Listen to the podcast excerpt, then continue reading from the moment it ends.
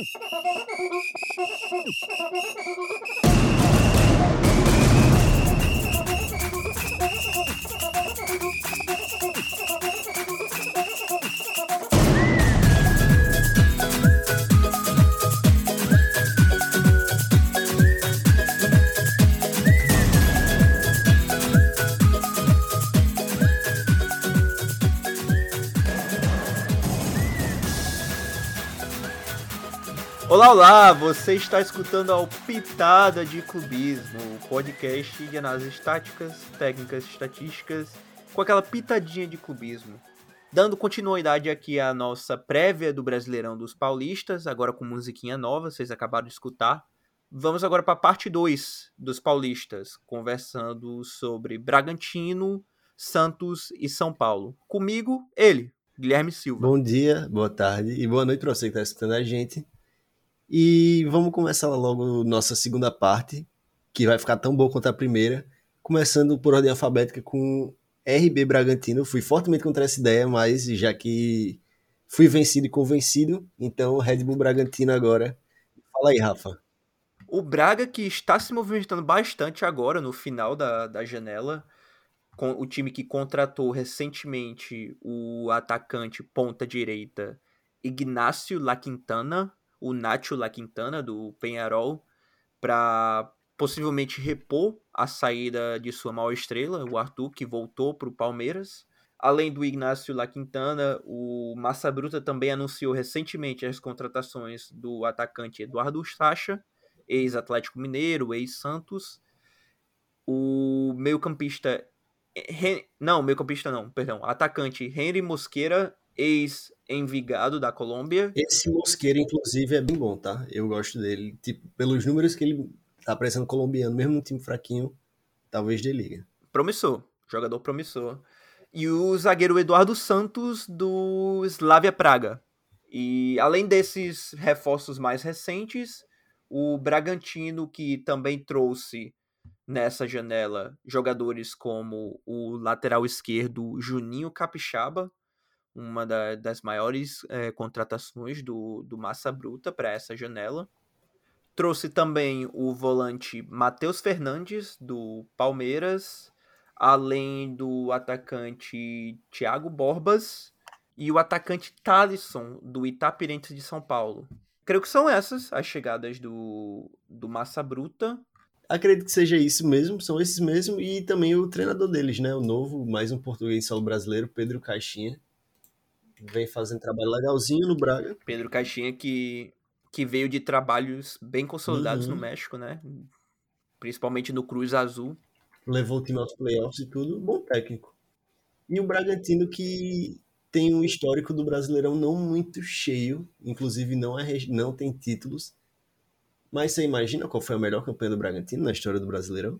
Foi. A, não a do ano passado, a do ano retrasado com Maurício Barbieri. No sexto lugar em 2021, né? Caraca, acertei certinho, né? Não. Essa foi mesmo. em 1991 uma vice-colocação. É, né? Mas né? de lá para cá foi de fato, de longe, de longe, assim, a melhor colocação que o Bragantino já ficou na história. É, não, aquele time do Bragantino era brabíssimo, né? Com, com Claudinho, o Arthur, o Evangelista, Sim. todo mundo jogando em altíssimo nível naquele Brasileirão 2021. Time diferente. O Cleiton que espalhava menos a farofa. É, né? Vários e várias eras passadas, né, do, do Bragantino, que é um time que agora meio que entra num processo de reconstrução depois de, de perder sua principal peça, que é o Arthur. Já, já puxando o tema, né, indo sobre as saídas, do, do Massa Bruta foi o principal jogador que o Real Bull Bragantino perdeu esse ano, mas além do Arthur, saíram também o atacante Ítalo. Então foi isso mesmo, na verdade. Só, só Arthur e Ítalo que saíram do, do Red Bull Bragantino até o momento. Para trazer informação, Miguel acabou indo pro pro futebol russo, pro Sochi. Ah, perfeito. Então Miguel, Miguel foi outra saída também. E o Bragantino é isso aí, é um time que sempre foi minúsculo, com todo Calma, respeito. Foi comprado por uma grande empresa. Até minúsculo não, foi bem tradicional nos anos 90, vamos ser uhum. justos também. Time de menor expressão, esse é o, esse é o termo certo. É, perfeito. era bom, bom nos anos 2000, tal, comecinho, depois acabou sendo aquele time clássico de segunda divisão, não saía de lá, às vezes caiu bem para terceira, conseguia se manter normalmente na segunda. Foi comprado pelo, pela Red Bull depois do seu projeto do RB Brasil ter dado muito errado e conseguiu se classificar para o Brasileirão da Série A, se manteve lá até hoje. Ano passado foi quando teve maior disputa para cair, mas não sofreu muitos sustos contra o rebaixamento. O Bragantino que foi o time piloto, né? O time meio que teste para a chegada das SAFs no Brasil. Né? Foi, foi o primeiro time a ser é, efetivamente tendo a sua parte do futebol. Que no caso do Bragantino ele foi comprado, comprado mesmo, né? Pela Red Bull. Não foi necessariamente uma SAF. Sim. Mas foi o primeiro time de futebol a ter um modelo de administração realmente empresarial, né? Quando, com a chegada da, da Red Bull. Agora, olhando para o ano passado do, do Bragantino, a equipe que terminou na 14ª colocação do Brasileirão de 2022, com 11 vitórias, 11 empates e 16 derrotas, somando 44 pontos e marcando 49 gols e levando 59. Uma performance que foi muito abaixo do esperado, especialmente levando em consideração a campanha do ano anterior que levou o Red Bull Bragantino à Libertadores, né? E que em anos anteriores foi até finalista de, de Sul-Americana. Realmente foi meio que um, um baque de, de trajetória que acabou levando a não renovação do contrato do técnico Maurício Barbieri ano passado. O Bragantino que teve esses essa pequena fuga do caminho, né? Do caminho que estava indo progredindo. Desvio de trajetória. Ano passado. Isso. Acabou que esse ano tá com um futebol legal. Já tem 16 jogos, contando com 7 vitórias, 4 empates e 5 derrotas. Inclusive ganhando de Corinthians e São Paulo no Paulista. Uhum. É bom de se ressaltar. Perdeu para o Palmeiras, foi eliminado da Copa do Brasil para o Ipiranga e também eliminado do Paulista para o Água Santa. Realmente foi um. O, o Bragantino foi até meio que, que parecido com o que aconteceu com o Vasco, que foi uma semana infernal, né? Uma semana dos pesadelos da equipe e que era uma equipe que estava indo muito bem no, no Campeonato Paulista. Numa semana é eliminada para o Ipiranga, é, na Copa do Brasil, na terceira rodada da Copa do Brasil. E, e papo de sete a dez dias depois, é, teve a eliminação para o Água Santa na semifinal do, do Campeonato Paulista.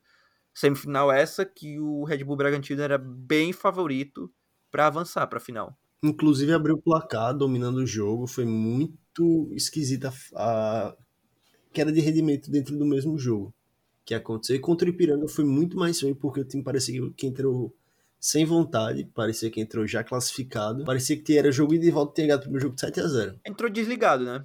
Entrou desligado. Uhum. É, muito, muito feio e só foi se ligar quando tava 2 a 0 no placar e aí já era meio tarde, né? Sim. Ipiranga que é um time ajeitado, que fez frente ao Grêmio no, na semifinal do Gaúcho, então a ver. Esse Braga tem esses momentos de apagão, tem tem, eles têm que se ligar com isso. Tem momentos de apagão, mas que até agora, em todos os jogos contra times grandes, jogou bem. Você mencionou, por exemplo, a vitória contra São Paulo e Corinthians.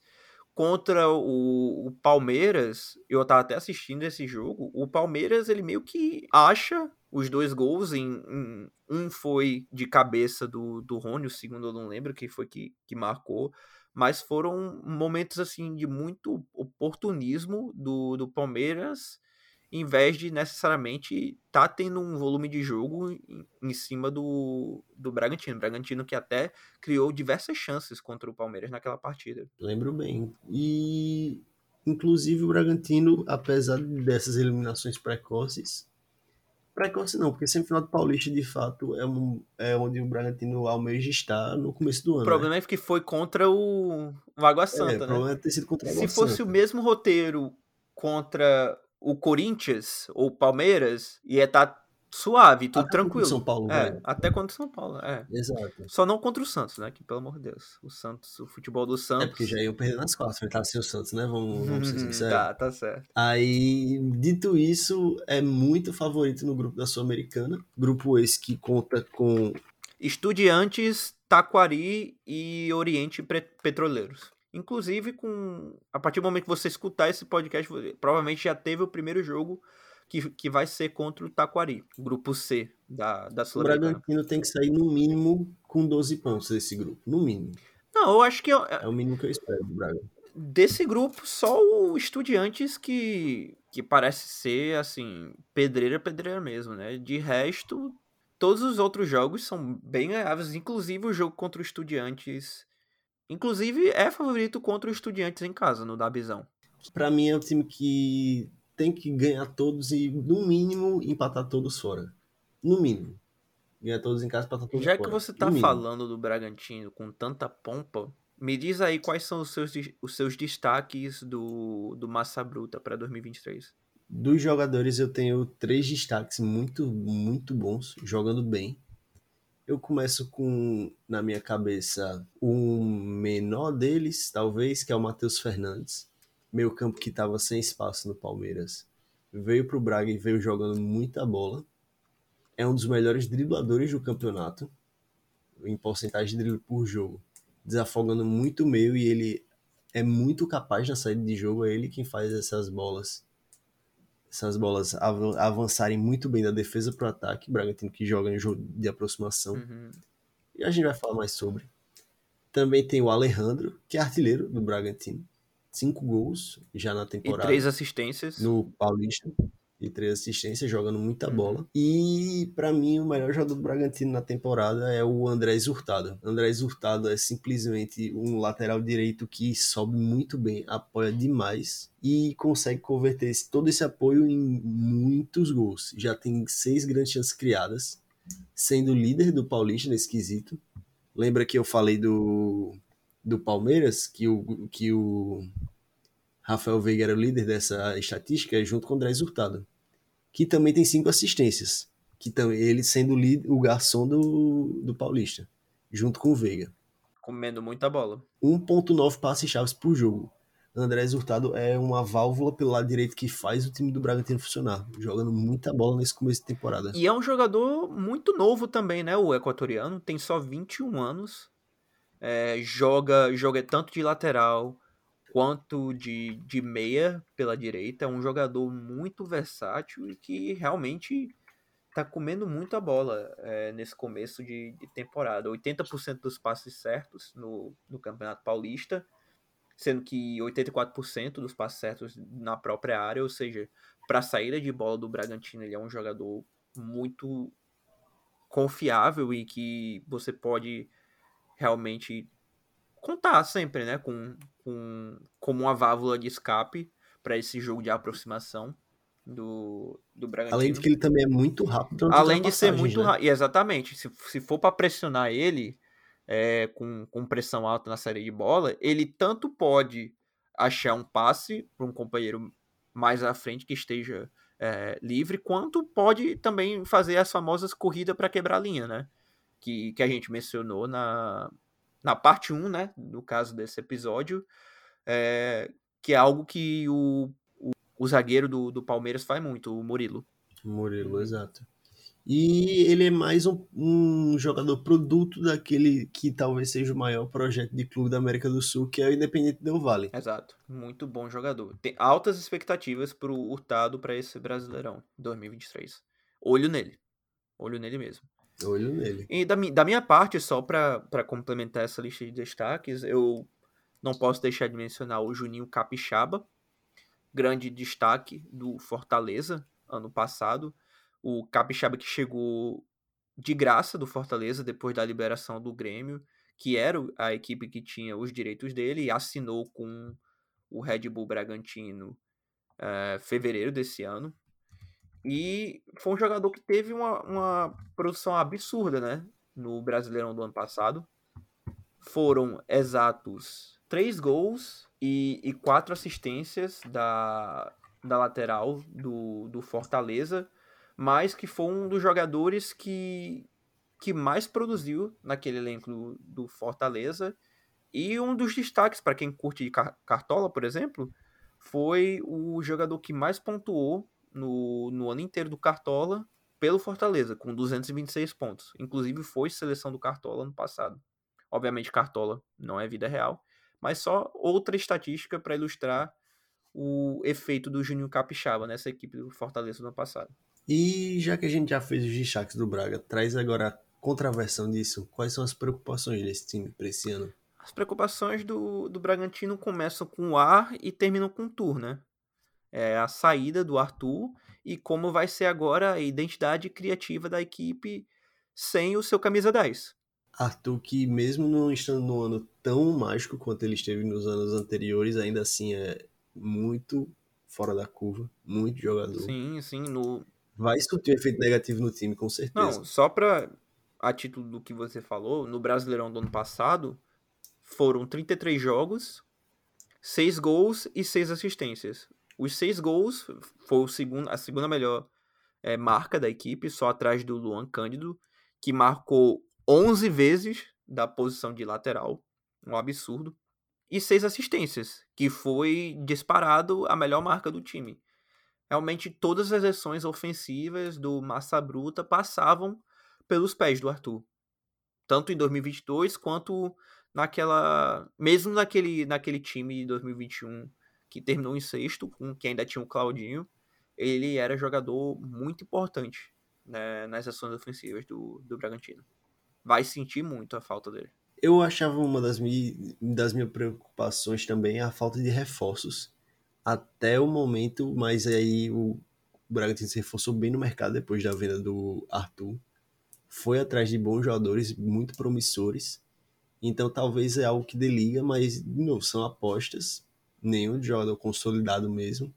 Não sei, talvez falta alguém para fazer o time elevar o nível, assim, de cara. Já que o time ano passado já ficou em 14, né? Agora, antes da gente sair das preocupações, outra coisa que eu gostaria de destacar como uma preocupação minha para o Bragantino é a defesa da equipe a equipe que, que tem laterais muito criativos, laterais que, que sobem muito e apoiam no, na criação, no texto final, mas que, como um todo, deixou a desejar no, no Paulistão. Foram 11 gols sofridos em, em 14 jogos. É, segunda pior marca entre todos os, os times é, paulistas que a gente está fazendo aqui na prévia. Você consegue adivinhar qual é a primeira? Qual é a pior marca, Guilherme? Eu imagino que a pior marca deve ter sofrido 17 gols em menos de 15 jogos. E é um time que joga na Baixada Santista? Você imagina isso também? Não, não vou dizer nada. Não. vou dizer nada. Não. A pior marca entre todos, eh, todos os, os, times de grande orçamento, digamos assim, que a gente tá fazendo a prévia, os times paulistas na Série A, é do Santos e a gente vai falar bastante sobre isso é, no próximo na nossa próxima prévia. Mas mesmo assim a defesa do Bragantino não não vem necessariamente em melhor fase atualmente e não ajuda nada ter tomado três gols do, do Cruzeiro que estava meio em crise, né? No, no primeiro jogo amistoso contra que foi o primeiro jogo do do Pepa com o Cruzeiro. Exato. Foi algo, é algo a se ver. Eu imaginei que o Bragantino ia ganhar com uma tranquilidade. Esse jogo me surpreendeu, esse resultado. Com certeza. Agora indo para o estilo de jogo do Bragantino, o Bragantino que joga é, o técnico português Pedro Caixinha monta o Bragantino num 4-3-3 com o Sorriso pela ponta esquerda e antigamente era o Arthur pela ponta direita, agora é, o La Quintana ou talvez o Maurício pela, pela ponta direita, se, se contratar mesmo o jogador. Mas é um time de com jogo bem característico de aproximação e com um enfoque em aproveitar os espaços pelos lados. É, isso é evidenciado bastante com o trabalho de apoio que tem dos laterais. O Pedro Caixinha gosta e acho que meio que também pelo, por ter os laterais que tem, no Bragantino por ter laterais de extrema qualidade ofensiva. Ele gosta de, de envolver bastante, puxar é, o Juninho Capixaba e Hurtado pro, pro terço final do campo. E acontece bastante de ter momentos de ultrapassagem do, do Hurtado, em específico, em que o Hurtado fica bem colado na lateral, tanto é que se você olhar o mapa de calor dele, ele é religiosamente bem colado àquela linha lateral é, da, da, da, da direita do campo, enquanto o Arthur começa a abrir espaço empurrando pelo meio, né? Pela, pela entrada da área na direita, e isso dá oportunidades para o Hurtado chegar é, com perigo para fazer cruzamento e achar o, o, próprio Arthur numa, numa ultrapassagem ou tentar achar alguém livre na área. Sim, e a saída de jogo do Bragantino ela é aquela característica com uma primeira linha de três, porém os laterais, por serem quem são, são laterais que jogam quase como que pontas. E aí o, vol o primeiro volante é o cara que vem ajudar a fazer saída de jogo. Com os dois zagueiros e o primeiro volante da linha 3 e os dois laterais bem abertos, a gente fica com se fosse um 3-4-3.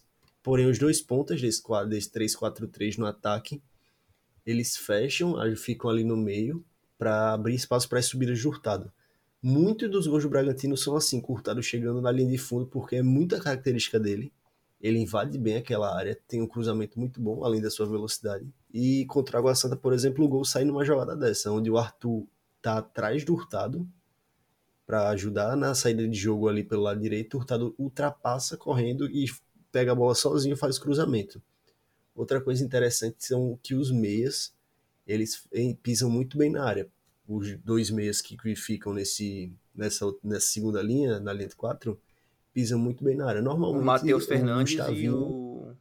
o Gustavinho. E o Bruninho também, né? O Matheus Fernandes até um pouco menos, pisa um pouco menos porque ele é mais daquele passe. Eu diria mais o Eric Ramírez e o Gustavinho. E até o Praxedes, quando entra, também pisa muito uhum. bem. Mas o Matheus Fernandes sim sobe. Ele às vezes aparece lá como elemento surpresa também. É um time que preenche muito bem a área quando vem essa chegada lateral do Hurtado. Só que já na defesa, eles tentam, assim que perder a bola, pressionar, já que tem um time bem rápido né, e bem jovem. Querendo ou não, o time Bragantino é bem jovem. Vai me falhar agora a idade média deles, mas é um time. 23 anos. 23,3 anos. 23,3 anos. É um time que não tem muito jogador experiente. Idade. Para não dizer quase. Idade nenhum. média do time que. do time titular que entrou contra o Água Santa na, na semifinal do, do Paulista. E quando perde pressão do Bragantino não funciona quando se tem um, por exemplo, uma saída de fundo, o time se defende num, em duas linhas de quatro, que os laterais voltam e os pontas também voltam. E aí o Gustavinho, que é o cara que, que tá ali para pisar bem na área, ele acaba virando um meio de campo e o Alejandro fica mordendo na pressão a gente tem uma pressão alta do Alejandro mordendo, mas os caras um pouco mais uma linha um pouco mais média alta ali por volta do círculo maior, só que na parte ofensiva. E é basicamente essa a forma que o Braga tenta se defender. O Gustavinho vira esse 10 na defesa e os pontas descem para fazer essa segunda linha lateral. Eu acho muito interessante, é, principalmente esse trabalho do, do Pedro Caixinha, porque meio que que desmistifica um dos maiores mitos do que eu acho que é do futebol brasileiro, que você vê a escalação inicial e da escalação inicial você já deduzir como o time joga. Não é um time estático no 4-3-3. E, e, e, nenhum time, Não. nenhum time é estático na, na escalação inicial que, que aposta pelo, pelo menos hoje em dia, que aposta ah, pelo. Ah, tem um time que é. Ah, calma, a gente vai chegar lá. É. Nenhum time é para ser. Um Nenhum time é para ser. Mas, mas ó, é interessante pontuar isso para quem gosta de, de ver escalações iniciais e, e, começar a querer entender um pouco mais como as equipes se postam em momentos diferentes da partida. E já que a gente explicou bem como joga o Braga, qual é o jogador que você acha que a gente tem que ficar de olho para esse ano do Bragantino? Eu já meio que dei a dica anteriormente, mas o jogador, para mim, para ficar de olho, é o Hurtado, o Andrés Hurtado, o lateral direito. É um jogador extremamente talentoso. Chegou até como uma barganha, tá? Pro Bragantino, não pagou. essa fortuna toda para um jogador de 21 anos que tem a qualidade, tem o talento que ele tem. E para mim é um dos, joga dos jogadores que, se tudo der certo, pode. Daqui para o final de 2023, a gente pode estar tá falando dele como um, um dos melhores laterais direitos do Brasil. Na minha cabeça é ele mesmo, não tem como ser outro. E vai ser bom de ver ele jogar. Vai ser bom. Gosto muito do Hurtado. E onde é que você acha que esse time do Braga se encaixa na, na tabela do Brasileirão? Pelo jeito que está contratando e pelos jogadores que estão e pela, pelo estilo tático do técnico, juntando todos esses fatores, eu imagino que deva ser aquele time que fique naquela faixa ali entre 12 e nono colocado. Não acho que vai ficar abaixo disso, muito pelo contrário, mas também não acho que deva pegar uma pré-Libertadores.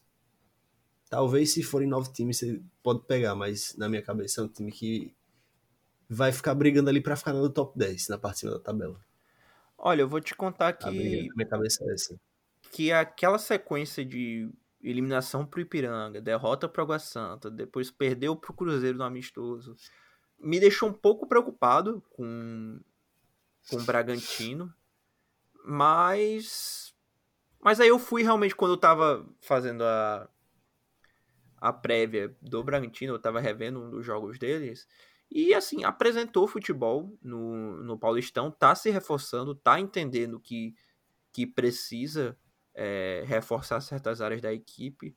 Não vai conseguir é, reproduzir a produção que tinha com o Arthur. Esperar isso de, de qualquer reforço que não seja um reforço de nome é algo bem realista. Mas eu, eu tô de acordo com você. Eu acho que é uma equipe que para ficar ali na Sul-Americana tranquilo. Tinha certas ressalvas antes de ver as contratações, mas eu acho que vai fazer um, um brasileirão tranquilo de novo. É, eu acho que essas apostas nas contratações quiseram me subir de ideia, porque na minha cabeça, com o time que tava e sem o Arthur, era time de ficar na mesma posição que ficou ano passado, se não pior. Uhum. Mas vieram algumas promessas, elas podem agregar para esse time e o técnico todo respeito a Barbieri, acho que encontrou melhor com esse elenco do que o Barbieri conseguiu ano passado. E eu acho que era meio que já tinha terminado o ciclo, né? Eu acho que o ciclo acabou é, e, e, a, e, a, renovação era necessária. Uhum. É, o desgaste natural acontece em todas as relações, então não ia ser diferente com o Barbieri e o Braga.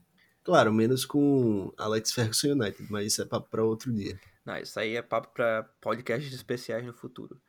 Mas para fechar aqui o papo Bragantino, qual jogador de, do Massa Bruta você tá de olho pro teu time do Cartola desse ano? Já tá escalado, inclusive ele. Quem é? Alejandro. Filha da mãe. Vai se ferrar. Eu escolhi o Alejandro também. Olho no Alejandro, artilheiro do time. Não é de hoje. Ele já vem fazendo muitos gols Bragantino desde 2021, inclusive. Ele, quando jogava ali junto com Arthur e Claudinho, fazia muitos, muitos gols. Ano passado foi um pouco mais abaixo, ainda fez seus golzinhos, e esse ano tá bem barato. Somente sete cartoletas, então tem que ficar de olho no Caba. Alejandro, tem que ficar de olho no Caba. Alejandro que também está na minha escalação atual do Cartola. Obviamente não não vai ser a definitiva. É, tem, muita, tem muita água ainda para rolar. Mas já que você, já que você escolheu o Alejandro, eu vou com a minha segunda opção, que é o André, o próprio André Resultado. Que deixa eu ver se eu consigo achar. O André Hurtado que está custando apenas cinco cartoletas, é uma barganha para a posição de lateral direito. E uma barganha absurda. E se for, e se for titular no jogo contra contra o Bahia, é um dos jogadores que eu tô de olho para escalar. Porque primeira rodada é rodada de valorização e jogador custando 5 cartoletas precisa de muito pouco para valorizar. Então Andrés Hurtado é outro nome para ficar de olho. É um cara muito bom pro Cartola que tá bem barato. Uhum, perfeito. Olho nele também. Então chega ao fim agora, né? O, a prévia do Massa Bruta. Falamos bastante do, do menor dos times paulistas. Eu acho que isso aí não é nenhum, nenhum desrespeito. E agora vamos. Não, por enquanto, né? É, por enquanto, né? E agora vamos pro, pro time sensação do ano, né? O Santástico. Eba! Seguindo com as prévias, agora falando da equipe da Baixada Santista, o Santástico, o Santos. Chegadas do, do Santos para 2023. O Santos que trouxe o meia Lucas Lima, é, que estava sem clube, é, assinou com o Santos pela, pela temporada. Pois é. O volante Dodge, que pertencia ao Caxias Rei Sol. Gênio. O meia Daniel Ruiz, do Milionário da, Milionários da Colômbia. E o Daniel Ruiz, que ainda não se acertou no Santos, né, Guilherme? Não vem jogando, não vem tendo oportunidade com o Odair Helma. Nunca entendi o porquê. Nem ele, nem Miguelito. Mas a gente vai falar sobre. É, jogador bem promissor da Colômbia. Chegou também o volante Alisson, que estava sem clube. O zagueiro Joaquim, que veio do, do Cuiabá. O atacante Steven Mendonça, que veio do Ceará, o Speed Mendonça. Esse corre. O bagre mais rápido da história. Esse corre. O zagueiro Messias, também do, do Ceará. Tô esquecendo de alguém, Guilherme? João Lucas veio do Cuiabá também. João Lucas, que veio lateral do Cuiabá. direito. Uhum. Pô, não te pega não Agora que o tá. Santos tá, tá fazendo meio que um, um pacotão de times que foram rebaixados no ano passado. Pois é, e agora o Santos ainda contratou Bruno Mazenga. Sim, o cara do Água Contratou, fechou mesmo o. Bruno Brasil? Fechou com o Bruno Mazenga. Pô, acho bom, acho fica- bom banco, tá? Eu não acho banco ruim, não. É, mas você, se você pegar a história do Bruno Mazenga, ele já tem 34 anos, tá no futebol profissional desde 2008, e ele tem 7 gols na temporada, sabe? Que é um bom número, bom número. Vem, é o terceiro artilheiro do Paulista, ou quarto, acho que é terceiro. Uhum. Mas ele só fez esses números três vezes, três anos na carreira. Sete gols ou mais, né? Sete gols ou mais. Isso contando passagem em segunda divisão do Brasil, segunda divisão da Turquia, primeira divisão da Sérvia, no Estrela Vermelha, primeira divisão da Ucrânia e por aí vai. Então, isso ele no auge da, da- do físico, né?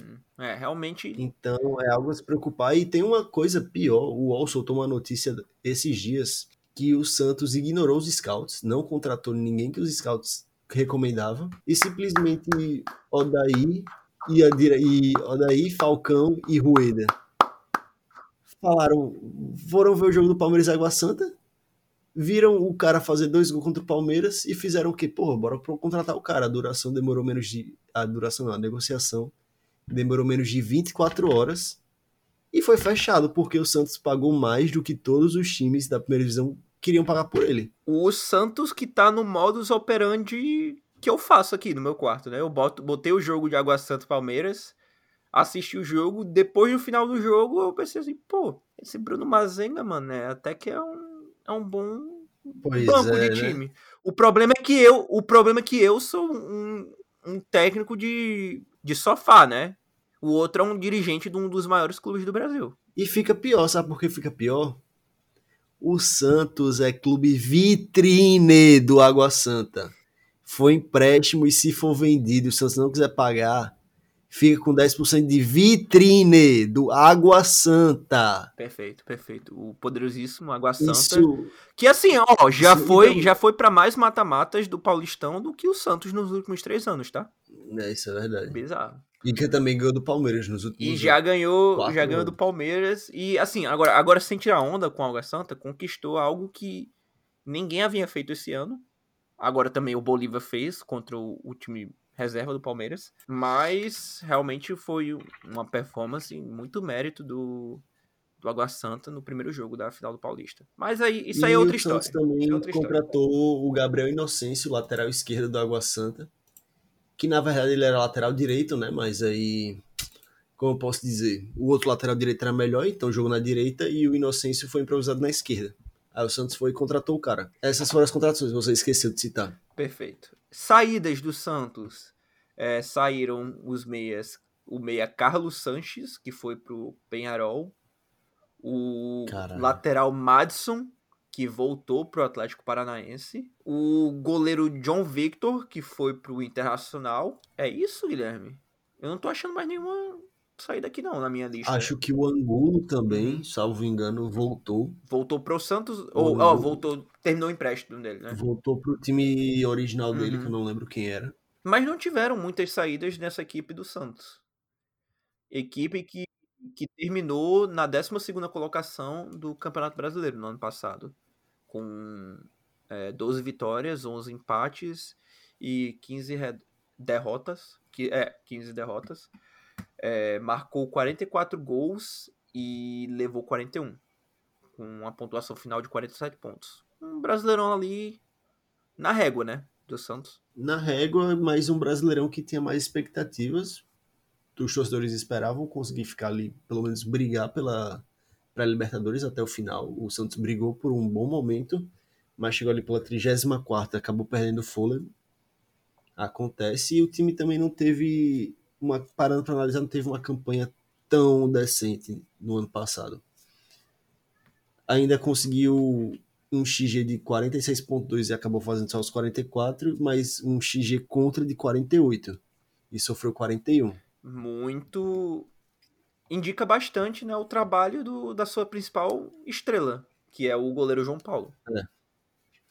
Que infelizmente para ele ele joga no Santos, porque se ele jogasse em algum centro midiático, ele já estaria na seleção. Não vou dizer que seria titular também, porque eu não sou maluco mas ele estaria na seleção. Calma, man, calma. A gente tá falando aqui de Santos, não, não precisemos cornetar a seleção brasileira hoje. Mas. E também o Marcos Leonardo fez seus 13 gols no Brasileirão do ano passado. Uhum. Foi bem, muito bem. Fez 13 gols e deu 13 gols e 3 assistências. Isso. E, com uhum. um XG de 13.2 e um, um XA de 3.5 bem na média do que é para ele fazer, porque ele era realmente um dos poucos jogadores regulares ano passado. É, não. Além de João Paulo e do Ângelo. Marcos Leonardo, que só tem 19 anos, né? Ainda só 19 Sim. anos. É, jogadoraço. E como sai jogador talentoso do, da base do Santos, do, dos meninos da Vila, né? O problema é, é que o Santos vive queimando etapa. O Santos vive queimando etapa desses jogadores, né? Jogando os caras para resolver problema. E nos últimos anos saíram quatro grandes centroavantes, né? O, Gabigol, o próprio Gabigol. O Yuri Alberto. O Yuri Alberto. O próprio Marcos e o Caio Jorge, que hoje é sub-23 da Juventus, mas que fez uma, um grande ano naquele 2020. É, o Caio Jorge desses aí é o que tem menos lastro de carreira, né, no momento, porque não, não conseguiu se formar na Juventus, é. Sim, mas o que teve mais resultados, por incrível que pareça. Uhum. Não, Fora o Gabigol. Não, aquela, aquela temporada dele foi um negócio de maluco. Mas, é, continuando aqui com a prévia do Santos, o Santos que no Paulistão não foi bem, terminou em terceiro lugar no seu grupo, o grupo que tinha Red Bull Bragantino, e Botafogo de São Paulo, além de Inter Limeira, que terminou como é, o lanterna do grupo. É, em 12 jogos foram 3 vitórias, 5 empates e 4 derrotas. É um aproveitamento bem alarmante do, do Santos, principalmente se tratando do, do estadual. E, assim, puxando as estatísticas que eu até tinha mencionado, o Santos, que dentre os paulistas que estão na Série A, teve a pior marca de gols, com só 14 gols, e foi o time mais vazado de todos os cinco, com, sofrendo 17 gols em 12 partidas. Média de mais de um gol por partida. É complicada a situação do Santos agora. O que alivia um pouco o torcedor, alivia, é que o Santos é um dos poucos times invictos em casa no Paulistão. De fato, não perdeu nenhum jogo, foram três vitórias e três empates.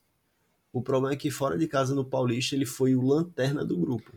Não conseguiu vencer. Não conseguiu vencer grupo, fora de casa, né? Não conseguiu vencer. Foram dois empates e quatro derrotas. Normalmente dominado em todos esses jogos. Um para São Paulo, um para Palmeiras, um para o Guarani e um para o Ituano, as quatro derrotas. O time em casa vai bem, de fato, mas fora de casa no Paulista, pelo menos não conseguiu ir bem. Assim, na Copa do Brasil conseguiu fazer seu papel esse ano, se classificou para a terceira fase, que é o mínimo esperado, conseguiu tranquilo, passou por Iguatu e passou por pelo Ceilândia, pela Ceilândia. Isso, time da, da capital, é, da capital do, do Brasil. Uhum. E na Sul-Americana estreou com vitória, e que vitória contra o Blooming, num jogo sofrível, que, enfim, difícil de dizer, mas com esses jogos de mata-mata ainda conseguiu somar 19 gols no ano. Então, podem dizer que é, teve mais gols feitos que sofridos, mas ainda assim é uma temporada bem abaixo, bem decepcionante. É um dos piores times dos últimos anos do Santos, dos últimos 20 anos. O Red Bull Bragantino, só no Paulista, pra, a efeito de comparação, o Red Bull Bragantino, ele é o segundo pior nessas duas estatísticas que eu falei. Ele é o segundo com menos gols entre os cinco da Paulista da Série A e é o segundo mais vazado. Só que em termos de gol, marcou 18, 5 a mais do que o, San, o Santos, que marcou só 14. Ou seja, só no Paulista o Bragantino basicamente marcou a mesma quantidade de gols que o Santos marcou no ano. E ó que o Santos teve goleada em cima do. Foi o quê? Foi na primeira fase do, da Copa do Brasil?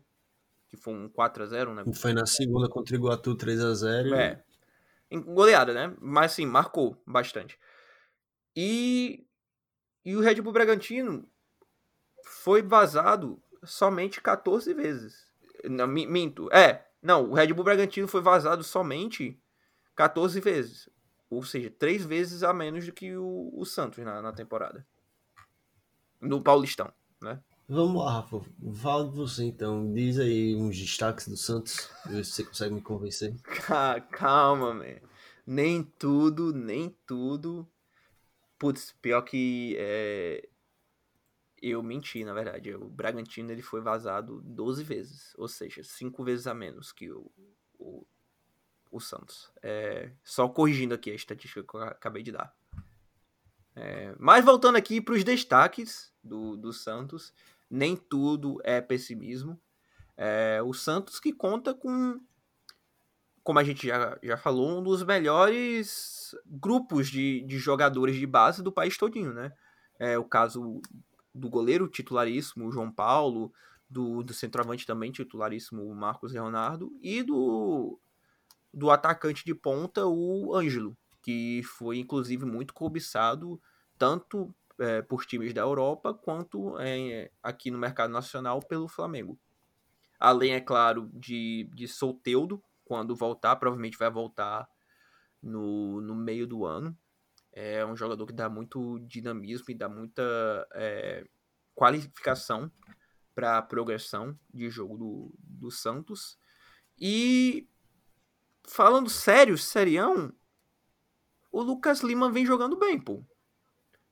Então, esses são, assim, alguns pontos bem positivos do Santos que conseguiu trazer o Lucas Lima barato e, e tá conseguindo. De graça, é, né? E tá conseguindo tirar mais do que pagou já até do futebol dele. Tá conseguindo tirar um futebol. recuperar o futebol do Lucas Lima nesse começo de temporada. Tava conseguindo ir bem no Paulista, o Lucas Lima. O jogo com a Sul-Americana foi muito triste. E eu fico triste, não. Fico triste pelo Lucas Lima. Jogou nada, jogou nada, mas o esquema matou ele. A gente vai mais falar sobre quando for falar como joga o Santos. Mas o Lucas Lima chegou, jogou três partidas no Paulista. Salvo engano, foram três ou quatro. E simplesmente é o cara do Santos com mais grandes chances criadas, com quatro.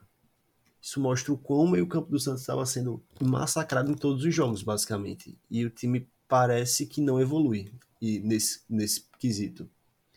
Ainda dou um destaque, além do destaque que você deu também para o Joaquim, Joaquim, que veio do isso. Cuiabá como o segundo melhor jogador, o zagueiro sub-23 do Brasileirão, em termos de nota SofaScore. Já falei esse dado no nosso podcast, mas ele veio e está jogando bem. Mostrou ser um bom zagueiro, mas não para ser o zagueiro principal do time mas é o que tem e ele tá bem. Realmente é bom zagueiro. Acabou se machucando. E o Dodi. Dodi também, que é um meio-campo que é a alma do Santos. Joga muita bola, se desdobra na marcação, consegue boas interceptações, consegue bons desarmes, tem um passe qualificado o Sandri vem sendo um bom quebrador, quebrador de jogadas, né? Que a gente fala. Uhum. Um quebrador de jogadas, mas ele. Disruptor, né? muito Um no jogador passe. que. Que ele vai estar lá para destruir o jogo dos outros. É É basicamente isso que ele é. faz, mas ele tá pecando muito no passe. A zaga do Santos, a zaga titular do Santos, não é das piores. Embora tenha Não, sido a pior é entre a zaga em si não é, não é a toda a defesa do time, né? A defesa, os números de defesa do time é culpa e responsabilidade coletiva. Mas embora o time tenha sido defensivamente o pior entre os cinco paulistas que a gente tá fazendo a prévia, aqui uma zaga que tem Joaquim e Eduardo Bauerman é uma zaga até bem qualificada, eu diria, para os padrões não é uma do, zaga do futebol ruim, brasileiro. Não é uma zaga ruim, É. de fato. O problema é que a zaga, a maior parte do ano, foi composta por Maicon de titular. Esse é o problema. O Maicon matava muito o Santos. Muito erro de posicionamento, muito erro de bote, muita falta boba. E sem contar que a saída É, de bola ele- dele não é essas coisas, né? É, já foi muito melhor e hoje ele não acerta. Ele é o cara que mais acerta lançamento no Santos com 7.0 por jogo? É. Mas ele acerta 7 de 25 que ele tenta num jogo.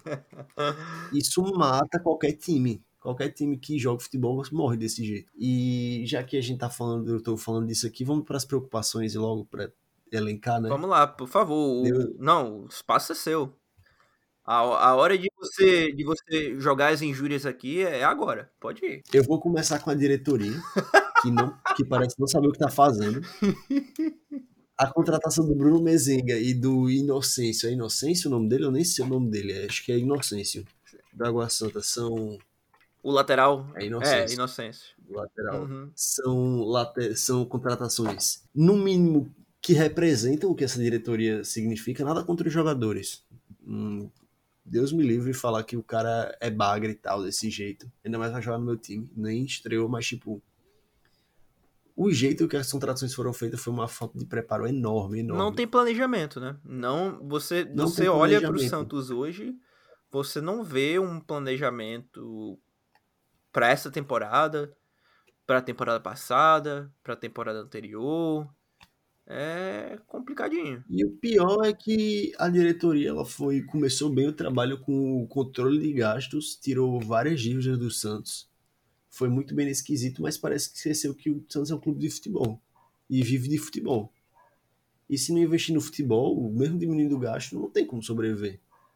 Tanto é que o Santos veio de, veio de uma final da Libertadores para só campanha asquerosa em todas as competições. É, campanha de E- campanha de meio de tabela. Só não é pior do que a, a diretoria do Vasco pré-SAF, né? Que aquilo ali.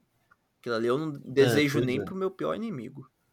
Mas. E outro, outra preocupação é o Odair Helman. Vou chegar nos jogadores, Vai, mas gasta, primeiro falar gastar. das cabeças. Gasta, né? gasta o, o Helmão da massa. O Odair, ele parece não entender o time que ele tem em mãos. Ele não entende as peças. Para eu vendo o jogo, eu só vejo o jogo. Eu não vejo treino, não acompanho o treino, eu vejo o jogo. Ninguém vê treino, né? Fala a verdade, só É, setorista. e- E olhe lá. E eu vendo o jogo, eu vejo que tal jogador não é designado para tal função. O Lucas Lima nunca foi ponta nem no auge dele. Auge dele, Santos 2015, pá. Ele corria? Não, não corria. Por que diabos ele, quase, quase 10 anos depois, vai correr? Por que ele vai ser escalado de ponta? O que, que ele vai fazer na ponta direita? Ele ainda tem muita qualidade no passe, mas o que ele vai fazer na ponta direita se ele não fazia nada desde a época de 2015, que ele estava no seu auge? É algumas coisas que não dá pra entender. Ivonei, ele subiu dois anos atrás, né, tal, não se deu bem no profissional, não estava pronto. Voltou pro sub-20 jogando muita bola. Fez uma excelente copinha, sendo meia igual o Lucas Lima, mas com uma chegada talvez melhor. Não, uma chegada é basicamente o Lucas Lima mais novo. É um cara com um passe muito bom, vai achar o passe, vai acelerar o jogo, mas não é um cara que correr. E por que que o cara me entra com o Lucas Lima na ponta direita e Ivonei na ponta esquerda em um jogo? Calma, É algumas coisas que não fazem o menor sentido. calma, Guilherme. Não faz um calma. sentido. O Brasileirão nem começou ainda, calma. Isso aqui é um, é um podcast de, de análise dos números frios. Pior que os números não são nada gentis com o Santos, né? Mas calma, man, Pois calma. é. Agora, uma preocupação que eu tenho pro Santos, que já tira um pouco da. olhando por uma visão mais objetiva de- dos problemas que essa equipe apresenta, é a falta de laterais capacitados, né? essa era mais uma que eu ia falar, mas sim, as laterais são muito. Apesar de ter o Miguelito, que joga bem quando joga na seleção da Bolívia, não tem oportunidade ainda. Entrou no final do jogo, passado contra o Bloom, talvez tenha oportunidade, mas é bom jogador. 18 anos só. Tá falando do, Mas os do Miguel Terceiros. Miguel, Uhum. mas Natan e João Lucas não tem condições. E o Luan Pires. Curte? Lucas Pires, desculpa. Lucas Pires, você sabe o quanto eu curto ele. Lucas, o Felipe Jonathan, que é o titular, ele é até tranquilo, não tenho nada contra o Felipe Jonathan, é bom lateral. Mas se for ele, o Felipe Jonathan e o lateral como o Natan, o João Lucas não vai ter como. É difícil. Uhum. Outro, outra coisa que me preocupa bastante é o produto final do Santos é inferior à soma das partes que dos jogadores que tem no elenco. Que é como a gente, a gente falou, é o time de, de menor marca em questão de gols marcados entre os, os paulistas no, no Paulistão. Mas, assim, você olha pro, pro ataque do Santos, obviamente o Ângelo desfalcou nesse último jogo, mas, é- mas era um ataque que até pouco tempo contava com Ângelo, Soteudo, Marcos Leonardo, Pide Mendonça. Então, então assim, é um ataque que tinha peças, mas eu não consigo enxergar ainda um encaixe ideal para esse ataque. Eu vejo muitas peças, jogadores que individualmente são interessantes, mas o somatório disso tudo tá produzindo menos do que você poderia esperar de um grupo que tem o talento que esses jogadores têm. É, é- mas é isso mesmo, o time não é dos piores. No começo do ano eu não dizia que o Santos era um dos quatro piores elencos do Brasil. Eu não tô nem, eu tô, tô Eu nem vi- comentando do time todo, eu tô falando ah, bem especificamente do ataque, porque eu tenho minhas ressalvas com o meio de campo e, a- e os laterais, a É, defesa o do meio de Santos. campo, Mas o meio de campo é uma preocupação grande, vou falar já. o ataque realmente era pra produzir mais. Esse ataque do Santos era pra O produzir mais. ataque é bem qualificado. Uhum. É qualificado. Marcos Leonardo, quinto artilheiro brasileiro ano passado. O Ângelo, nove assistências no Brasileirão. Se entendendo muito bem ano passado os dois. Soteudo jogando, jogando bola. Jogando bola. Acabou se machucando, de fato. Mendonça vindo do Ceará jogando muito bem. Mas não encaixou. Por quê? Porque vem a outra preocupação, que é a última. Que é o meio de campo do Santos não existir. O meio de campo do Santos não existe, infelizmente, e a verdade é essa. O quando o Lucas Lima chegou, conseguiu encaixar um sistema, mas depois daquele jogo contra a Portuguesa ficou difícil. Um bom jogo, um jogo legal contra o Corinthians também, um jogo aceitável. Mas depois de lá pra cá, ele vem tentando fazer alterações que não dão certo, o time não vem se encontrando. E é difícil. É difícil. O meio de campo não é tão ruim assim pra ter esse perrengue todo. É um meio, de campo realmente que tá jogando bem abaixo. O, o time do Santos, como um todo, tá jogando bem abaixo das suas peças desse começo de, de Brasileirão. O que me leva até. Isso aqui realmente é uma pergunta que eu tenho. Porque a, a próxima parte do nosso, do nosso podcast é o estilo de jogo. E como a gente já adiantou, o Santos se posta num 4-3-3 é, com o Odair Helman. Mas, pô, sendo sincero, eu não consigo entender a proposta de jogo do Odair Helman. Me, me esclarece, por favor. Você quer saber como joga o Santos? É, como é que joga o Santos? Eu também. Eu também quero saber como é que joga o Santos. Falando sério, o jogo contra o Blooming, porque o Odaí teve algumas variações táticas, nenhuma deu certo. O Santos começou jogando no 4-2-4, tendo Marcos Leonardo e Soteudo fazendo mais o ataque. Ou Marcos Leonardo e Mendonça fazendo mais a parte do meio do ataque, Mendonça e Ângelo fazendo as pontas. Ou Soteudo e Ângelo fazendo as pontas e o meio de campo inexistente com dois. O time foi levando, foi indo nessa levada até a chegada do Lucas Lima e a subida do Ivonei, que aconteceu basicamente naquele jogo contra a Portuguesa, onde o time passou a jogar com, em vez de jogar com dois caras no ataque, trouxe o Lucas Lima para o meio, ele conseguiu conectar bem o time do Santos. Virou um 4-3-3 com uma saída de bola péssima, a saída de bola do Santos de aproximação é muito difícil. O time basicamente tenta abrir o jogo e tentar lançamento pela lateral, quando não consegue, tá pelo meio é muito chutão, muito lançamento, não tem um jogo de aproximação, é complicado. É complicado jogar sem um jogo de aproximação, mas é o que acontece. Mas é basicamente isso. E no jogo passado se puxou num 4-3-3, tentando deixar pontas bem abertos sendo esses pontas dois caras que não são conhecidos pela sua velocidade e pelo seu drible. Falta é ou seria uma boa formação, mas o estilo de jogo de chutão não me agrada. Como é que Ainda mais com como é- explica Opa. pro pro ouvinte como é que o Santos tenta atacar no terço final? Eu tenho que explicar pra mim mesmo também, primeiro. Mas o Santos tenta atacar no lançamento, normalmente de Marcos Leonardo correndo pelas costas. Contra-ataques que é, são onde o Santos mais se encaixa, são contra-ataques onde conseguem um lançamento longo que encaixa quando a zaga do time tá mais fragilizada, mas contra um time organizado isso não dá certo. Não convence, sabe? Eu basicamente falei, falei, falei e não entendi direito, não consegui passar direito o estilo de jogo, porque é difícil. É complicada mesmo. É um estilo de jogo que não é claro. É muito lançamento, brigar pela segunda bola, abrir no Ângelo quando ele joga para ele driblar, abrir no solteiro para ele driblar quando joga. E o, e o Marcos Leonardo fica muito isolado nesse tipo de bola, porque ele não é um cara alto. Um cara, ele é forte, se posiciona bem, mas ele tem 1,67. Ele é um jogador mais de 1,69. explosão, né? Não é um jogador de, É, de de presença. de ele é o estilo do Agüero. Uhum. jogador que é forte, baixinho, rápido, mas não vai. Ele vai ganhar de cabeça que ele vai bem posicionado. Uhum. Não vai ganhar na altura lançamento. Sim. Complicada mesmo a situação do Santos. Agora, assim, dito tudo isso, quais são as suas expectativas? Onde é que você acha que essa equipe do Santos se encaixa no, na tabela do Brasileirão? Se mantiver do jeito que tá, provavelmente deva brigar contra o rebaixamento. Eu não vou nadar contra a maré de todos os comentaristas do Brasil. É um time que sim vai brigar pelo rebaixamento. Muita chance de ser rebaixado. Tem times que também não estão tão bem como o Goiás, por exemplo. O próprio Bahia também tá mal. Que vão brigar ali junto com o Santos. O Botafogo também não vem bem. Mas é um candidato bom pro rebaixamento.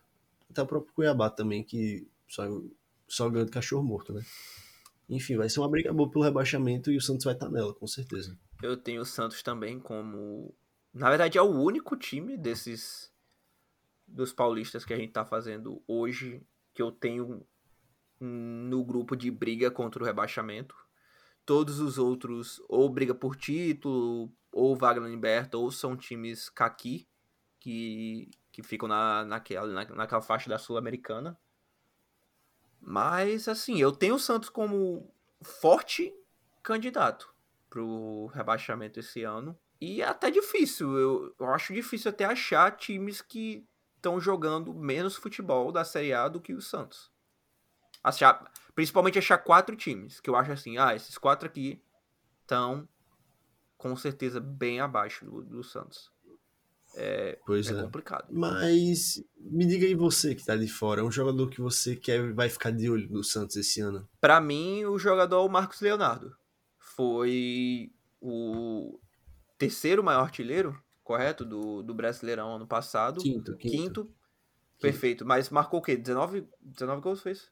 15. Perdão, 15. 19 gols foi o. 13, 13, 13, Pô, desculpa. pai, peraí. é- é- 19 foi o Pedro Raul. 19 foi o Pedro Raul, inclusive. Por exemplo, o Marcos marcou mais gol ano passado que Hulk, Rony, Pedro, Gabigol. Uhum. Foi realmente um dos melhores jogadores do, do Brasileirão. Melhores centroavantes do Brasileirão no ano passado. Uhum. Então, pra mim, ele é o, o jogador pra ficar de olho. Mas é um jogador que eu acho que, em muitos momentos, vai ser, infelizmente, a bola de salvação. Felizmente pro Santista, mas infelizmente pela situação da equipe, vai ser a bola de salvação do Santos. Vai ser um jogador que tende a, a fazer a sua média de gols aí em, em dígitos duplos no, no Brasileirão mas que infelizmente eu acho que a produção dele tá um pouco limitada pelo, pela produção em volta do Marcos Leonardo nesse começo de Brasileirão. E também ele vem sem confiança esse ano. Já perdeu cinco grandes chances de gol. Ele é pra estar lá em cima nos artilheiros do, do, do Paulista, se tivesse convertido todas essas grandes chances. E também perdeu um pênalti. Ele vem sem confiança. E é normal, porque ele é um moleque, 20 anos ainda. Muito novo. Joga no sub-20, na seleção do sub-20 e tem que ser o cara do time no profissional, é normal as oscilações. Dito isso, um cara que eu quero ficar de olho, eu espero que ele jogue, é o Miguelito. Muito bom lateral direito, já é o melhor jogador da Bolívia, claro, a Bolívia, é óbvio. mas é o melhor jogador e tem bons lances no profissional da Bolívia. É adorado lá. Quase como. E é como se fosse o Neymar deles. Claro, dadas as devidas proporções, ele não chega perto do Neymar. Mas é um cara que eu quero ficar de olho esse ano que eu vou olhar com muito carinho. Perfeito. Então, indo agora pro, pro jogo, que não patrocina a gente, mas a gente menciona todo podcast. Quem você escala do teu time do coração pro Cartola, Guilherme? Putz, é até difícil pensar em alguém que dê para escalar e que vá ser vantajoso escalar, sabe? Não é eu fácil. Posso, eu, eu, eu, posso falar a minha primeira escolha. Isso aqui é uma escolha ah. bem de, de xepa do Cartola. Pode eu falar. acho que vai chegar momentos do, do Brasileirão que vai ser muito vantajoso botar o Lucas Lima de titular no meio. Vai ser um jogador que vai muito provavelmente se manter barato e, e no momento que a gente tá gravando ele tá custando somente seis cartoletas e assim momentos que você vai querer economizar principalmente se você não conseguir valorizar bastante nas primeiras três rodadas é, você aqueles momentos que você precisar achar posições que você economiza um pouco mais para poder investir em ter o Hulk e o Luiz Soares no seu ataque toda, toda a rodada, é, o Lucas Lima, eu tenho para mim que vai ter vários jogos que ele vai conseguir pontuar bem nesse time que até o Soteldo voltar é escasso em criação no meio de campo. E vai precisar da criação do, do Lucas Lima para funcionar. Bom, eu já pensei num nome um pouco diferente do Santos. Pô, mas escolha eu... interessante, né? Escolhi, escolha é uma boa escolha, mas ousadinha. tem que ver é boa usada, mas tem que ver como o Odaí vai escalar o Lucas, né? Se ele for pra ponta, você não pode escalar o Lucas. Infelizmente, senão ele não vai fazer nada. Eu acho que quem eu vou falar para ficar de olho vai ser Eduardo Bauerman, principalmente em jogos da Vila. Eu tava de olho nele também. Contra times mais fracos. O Bauerman, muito bom no jogo aéreo, raramente erra passe, faz seus desarmes e é uma opção bem barata, custa suas seis cartoletas, se eu não estou enganado. Pô, mas até isso é um pouco complicado de confiar, né, pro Santos, porque é uma defesa muito é. porosa. Mesmo com, o João Paulo, é uma defesa muito forosa e, e o risco de perder o SG é, é tira muita gente de escalar zagueiro do Santos esse ano. Exato. O Bauerman será vai ser em situações muito específicas. E o Marcos Leonardo, se o Santos jogar mal, as primeiras rodadas dele deve se valorizar. Talvez seja uma boa escalar ele a partir daí, porque ele faz seus gols sim, dá suas assistências também. E é um cara para ficar de olho mais para frente do Cartola, mais para frente daqui umas cinco rodadas. Perfeito. Então já, já falamos bastante do Santos, o, o bom, o mal e o horroroso dessa equipe do, do Santos. E agora o próximo, o último, mas para muitos o mais importante, o tricolor paulista, o São Paulo. E indo agora pro último, mas definitivamente não menos importante do, das equipes paulistas dessa prévia, vamos discutir agora o São Paulo, o tricolor paulista. Opa, então para a gente começar a discussão, vamos começar com as entradas e saídas. Vamos mudar um pouco nessa? Eu vou dar as entradas do São Paulo agora, para dar uma variada também, porque. Vamos lá, ó, o São Paulo trouxe nessa temporada o atacante Pedrinho, emprestado pelo Lokomotiv Moscou, o goleiro Rafael, vindo do Atlético Mineiro, que era reserva do, do Everson, né? Atacante Marcos Paulo, vindo do Atlético de Madrid, o zagueiro Alan Franco, vem sendo titular, foi comprado junto ao Atlanta United, o Jackson Mendes, que veio do LFC, David, que é atacante vindo emprestado do Inter. O Frio e Caio Paulista, vindo do Fluminense, emprestado até dezembro desse ano. Michel Araújo, também vindo do Fluminense. Erisson, que vem emprestado pelo Botafogo, e acho que a contratação mais importante, né? O Wellington Rato, foi comprado junto ao Atlético Goianiense com contrato até dezembro de 25. Veio também o lateral Rai Ramos, do, do Ituano. Chegou recentemente. E acho que é isso, na verdade. Então, indo agora para as saídas, o São Paulo que também teve muita movimentação na questão de saídas do elenco da temporada passada. Saíram os meias Patrick e Igor Gomes, é, dois jogadores de, de bastante titularidade na equipe no ano passado. Além deles, saiu o zagueiro Walsi pro Juventude, o zagueiro Léo, que foi pro Vasco, o meia Nicão, que foi pro Cruzeiro, o lateral Reinaldo, que foi pro Grêmio, o zagueiro Luizão, que fechou com o West Ham United, e o goleiro Thiago Couto, que também foi pro Juventude. E o zagueiro Miranda, que atualmente ainda está sem clube, né? O Miranda que é que é prata da casa, é já tá já tá em fim de carreira. Não dava né? mais, então, né? Já chegou é, já uma tá hora cheia. momentos cara. finais da sua carreira. É, então essas são as saídas do, do São Paulo em 2023. São Paulo que reformulou quase metade do time titular, né? Ah, sim. Ah, desculpa. O volante Lisieiro também, que foi pro, pro Curitiba. Esqueci. São Paulo É. reformou quase metade do time titular da última, do último jogo do Brasileiro do ano passado. Para o primeiro jogo da temporada, o time quase todo diferente. Algumas peças ficaram como o Caleri, o Luciano, O próprio Galopo, que chegou ano passado. nem o Reinaldo ficou, nem o. A zaga quase inteira mudou de novo. É um trabalho de reformulação que vem acontecendo de novo no São Paulo depois da temporada passada. Não manteve a base do time. É um novo projeto. É um novo projeto, realmente, no, no São Paulo. É uma coisa que normalmente acontece com o São Paulo. Teve naquela época do Antony no São Paulo, que era Rogério treinador, aconteceu a mesma coisa. Só que foi no meio de uma temporada, essa pelo menos teve uma intertemporada ainda.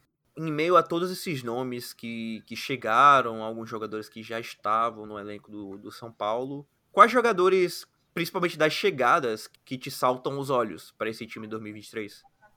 Mudando um pouquinho aqui o roteiro. Acho que o Wellington Rato, gosto dele, ele era um jogador muito disputado, principalmente entre o final do Brasileirão e o começo dos estaduais esse ano. E chegou que jogando muito bem. aqui, já no talvez São o Paulo, né? Pedrinho, Pedrinho vindo do Locomotive, mas já O. Pedrinho que. O Pedrinho que é bom salientar, porque. Assim, o futebol não é isolado de tudo, todo o resto da sociedade. O Pedrinho que. Ele tá é, sendo indiciado por violência doméstica. Então. Tem todo um, tem todo um processo é, em volta do jogador. E não está, não está entrando em partidas pelo, pelo São Paulo devido a isso. E até bem notável que um cara como o Pedrinho não tá jogando é porque alguma coisa errada aconteceu, alguma coisa estranha tá acontecendo, já que ele tá 100% bem fisicamente e é esse processo que tá fazendo ele não jogar. Tem, na minha opinião, ele sendo melhor, a melhor contratação que o São Paulo fez, futebolisticamente falando. Dito isso, o São Paulo chega para esse Brasileirão tendo como a última campanha uma campanha não muito boa, bem decepcionante, inclusive. Acabou não conseguindo se classificar para Libertadores, pegou o nono lugar do campeonato. Vem, vem um time que vem tendo dificuldades de ganhar o Brasileirão. O último título foi lá em 2008. Eu acho que é isso, né? Sim, foi 2008, eu acho. 2008 e de lá para cá nada. Foi seu último título sexto. Brigou em 2020, é bom lembrar, mas aí teve aquele problema com o Tietchan e tal, o Diniz. O mascaradinho. O problema com o mascaradinho, né? E é, e aí o time não parece que vai ser esse ano que vai voltar a, a glória do Brasileirão. Não, é o elenco, é um elenco assim, mais na régua, não tem várias estrelas necessariamente, mas é um elenco bom e bem encaixado dentro da filosofia de jogo do, do Rogério Ceni. O São Paulo, que ficou muito perto de, de um título de expressão na temporada passada, quando chegou à final da Sul-Americana, jogando contra o Independente Del Valle, mas acabou amargando o vice 2 a 0 uma, uma, uma derrota que foi um final muito amargo para uma temporada que, que vinha se desenrolando bem acima das expectativas pro que era o elenco que o Rogério Ceni tinha em mãos em 2022. É uma semifinal de Copa do Brasil, com o primeiro jogo muito bom contra o Flamengo, apesar da derrota 3 a 1 Foi um jogo onde o São Paulo jogou muito bem, dominou muito bem as ações de jogo. E no final do jogo, em duas bolas de individualidades, o Flamengo conseguiu 3 a 1 E na Sul-Americana vinha passando um carro em todo mundo, vinha sendo dominante contra o Del Valle e aconteceu o que aconteceu.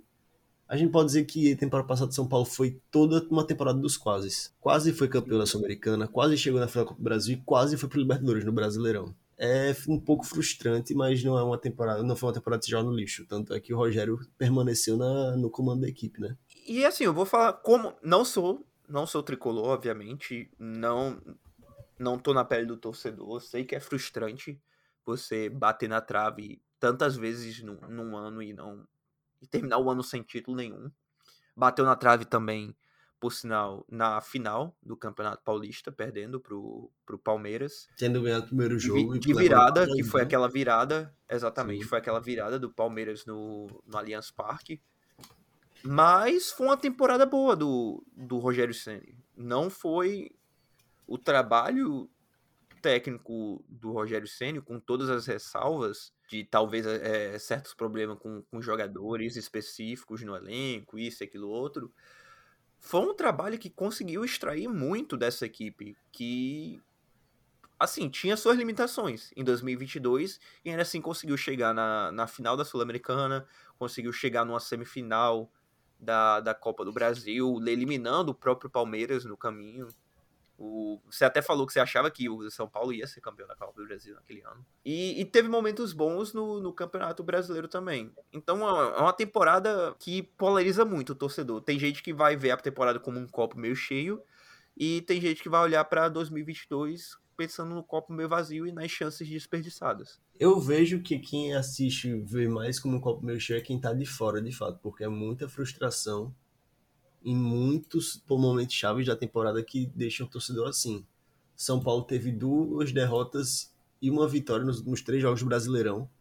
Fato que fez o Fortaleza, que teve três vitórias, ultrapassar por um ponto São Paulo e conseguir ir para a pré-Libertadores. Acabou caindo, mas conseguiu chegar lá. Desculpa, Fortaleza, duas vitórias e um empate, inclusive um 6x0 no Bragantino. Até no Brasileirão foi frustrante o que aconteceu com São Paulo, então eu entendo o torcedor ficar chateado. Mas tem trabalho, tem trabalho e eu imagino que o São Paulo. Eu vou dizer mais pra frente que eu acho o São Paulo é temporada, mas trabalho tem. O problema é o azar deles, né? No, no que se diz respeito às lesões. Então, indo aos números exatos, o São Paulo, que, como você mencionou, terminou em nono lugar do Brasileirão ano passado, com 54 pontos, 13 vitórias, 15 empates e 10 derrotas, 55 gols marcados, por uma média de 1 gol e meio por partida, e 42 gols sofridos, por uma média de 1.1 é, gols sofridos por jogo. É, são números bons. São números, por exemplo, são melhores que o, o do Fortaleza, que marcou só 46 gols na temporada e tomou 39, só 3 a menos que, que o São Paulo mas é, é muito da alocação de onde vem esses gols, né? Não é nem a, a, produção em si, fria de gols do São Paulo, mas de onde vem esses gols do São Paulo que empatou muito no ano passado. Hum, foram Mais uma vez empates. voltando para essa, é, voltando para essa temática de batendo na trave. Foram 15 empates, o segunda maior marca do Brasileirão em termos de, spa, de empates, só atrás do Ceará, que, que terminou com 16 empates na competição. É, foi uma temporada frustrante no final, acabou sendo mas faz parte, é bola para frente agora, porque tem essa temporada nova, onde São Paulo no ano já acumula seus 13 jogos, né? Vai jogar, no dia que a gente tá gravando, vai jogar na sua estreia, na Sul-Americana, dia seguinte, né? Na quinta-feira.